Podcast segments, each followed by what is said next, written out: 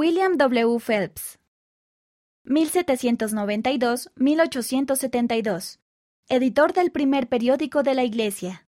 Escribió varios himnos, entre ellos El Espíritu de Dios. William W. Phelps fue uno de los primeros líderes de la Iglesia quien durante un tiempo tuvo un conflicto con José Smith. Después de que William se arrepintiera, José lo recibió con entusiasmo de nuevo en la iglesia. Más tarde, William escribió el himno Loor al profeta, en el que expresa su testimonio de José como profeta de Dios.